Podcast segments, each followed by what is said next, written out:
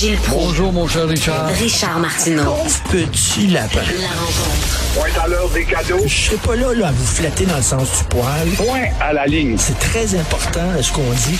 La rencontre pro martineau Gilles, vous avez posé une sacrée bonne question cette semaine en disant c'est qui le premier ministre du Québec? C'est-tu François Legault ou c'est Pierre Fitzgibbon?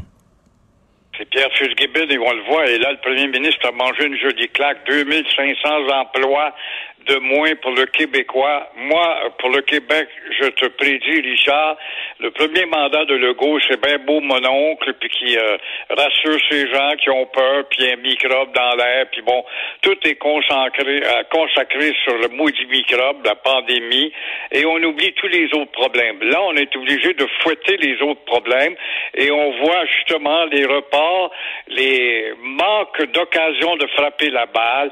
C'est la première gifle pour euh, Fitzgibbon. Puis on peut se poser la question qu'est-ce qui se cache derrière l'obtention de ce contrat de Volkswagen alléchant? Et l'Ontario, qui n'est pas une province aussi électrique que le Québec. C'est nous autres, les Arabes, de l'électricité. Y a-t-il des votes Ben oui. derrière tout ça? Y a-t-il une subvention, une ouverture de la part du Parti fédéral pour favoriser l'Ontario, pour grossir les votes, étant donné qu'on est en perte de vitesse? 2500 emplois nous échappent. Et nous, les Arabes de l'électricité, incapables de répondre à une demande de 900 kilowatts à cause de l'absence de lignes capables de transporter l'électricité. C'est la première, Richard, moi je te le dis, c'est pas la première et la dernière, mais c'est la première véritable gifle en pleine figure de Fitzgibbon qui emmenait large, et euh, c'est probablement le début du déclin de la CAQ dans la faveur, à chaque fois qu'il y a un sondage, la CAQ est Euh, rajoute à ça le fiasco à la SAQ, rajoute combien d'autres dossiers qui vont échouer, et euh, on va s'apercevoir, il faut aller à Rouen-Noranda, les déménagements de monde, par exemple, rajoute tout ça, et on va s'apercevoir que la lune de miel a eu lieu que pour les quatre premières années. C'est incroyable qu'on qu'on ait perdu ce contrat-là. C'est hallucinant alors que ça, on est la province. Je veux dire, quelle province incarne l'hydroélectricité, Christy? C'est bien le On Québec. est les plus gros producteurs d'électricité au monde après euh, la Russie.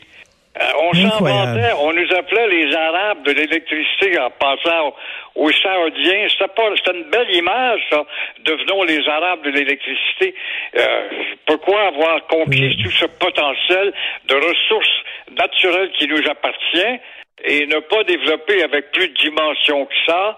Là, là, on va se consacrer sur les éoliennes parce qu'on vient de s'apercevoir qu'on est en retard là aussi. La demande grossit, les investissements rentrent, les compagnies sont énergivores, même si elles parlent d'électricité verte, euh, on s'aperçoit qu'avec le grossissement de la population, l'immigration qui vient grossir la population, la demande de consommation va aller en augmentant. Est-ce qu'on a manqué de frapper la balle? Je ne le sais pas. On est en train de perdre notre titre des Arabes de l'électricité. Ben oui.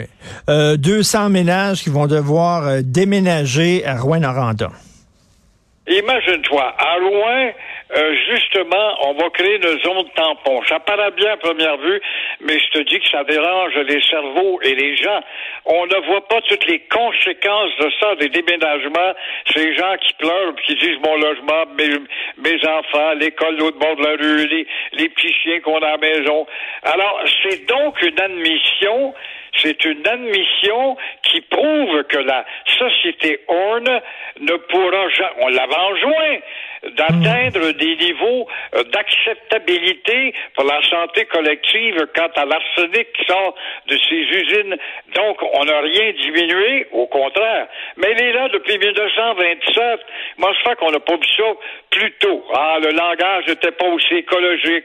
Alors, à la place, on va déraciner toute une population avec les conséquences et justement les conséquences inimaginables qui se situent au niveau euh, du vote lors des prochaines élections. Quand je te parlais tout à l'heure, on va commencer à connaître la dégringolade. Oui, et cette usine-là, avec son arsenic, il faut quand même remercier les syndicalistes. Les syndicats, souvent, c'est des enfants terribles qui en demandent plus, moins, mais ils ont été quand même, de concert avec la santé, à soulever le problème. Ça a été la même chose pour les pluies acides. Ça a été la même chose pour nombre d'autres problèmes polluants dont on parlait pas jadis. Heureusement qu'il y a eu les syndicats pour venir énerver le monde, mais énerver à bon escient. Et en terminant rapidement, là, ça, ça pète, ça pète solide à Paris. Toi qui aimes tant la France, Ah mon oui. cher Richard, plus fou, plus gâté que les Français qui euh, ne pensent que pas plus loin que leur bout du nez, évidemment, tu meurs. Euh, travailler deux ans de plus pour augmenter la pension. Hey, pense-t-il, nous autres, il n'est pas question euh, de, avec notre pensée égoïste, de nous mettre au travail pour en avoir plus quand on s'est battu pour avoir une pension à 62. Alors, ça se peut pas. Ils ne pensent pas à leurs enfants, leurs petits-enfants. Ils ne pensent pas à l'immigration. Le pays est rendu à 72 millions d'habitants. Ils rentrent à pleine porte de l'immigration. Là-dedans, la demande est plus forte. La caisse se vide. Alors, voilà justement un peuple borné. S'il y a un gars qui aime la France, mon cher Richard, et tu le sais pour ma part aussi, c'est bien moi, mais euh, je n'aime pas la France actuelle, les Français actuels individualistes, nombrilistes, égoïstes comme ça se peut pas, qui vont descendre dans la rue pour les gâteries autour de leur ventre. Ça me fait penser, tiens, au petit Nadeau Dubois, qui lui aussi a monté sa réputation pour faire un parti en descendant dans la rue parce qu'il ne pouvait pas accepter un 50 cents que lui exigeait Jean Charest pour augmenter justement les frais de scolarité. Ça n'avait pas de bon sens, on n'avait pas le droit de demander des sacrifices. Ça, ça pogne dans la rue quand tu descends.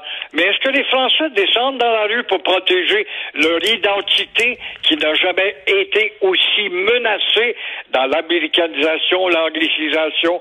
C'est même pas une question qui se pose. En tout cas, ça pète solide. Bon week-end, Gilles. Merci beaucoup. À toi aussi, au revoir. Merci à toute l'équipe qui travaille avec moi à la recherche. Florence Lamoureux, Charlotte Duquette et Cybelle Olivier. Merci à vous trois. Jean-François Roy, régie et réalisation. Merci beaucoup. C'est Benoît qui prend la relève. Il pète le feu. Passez un excellent week-end. Et euh, bon, on se reparle lundi 8h30. Bonne journée.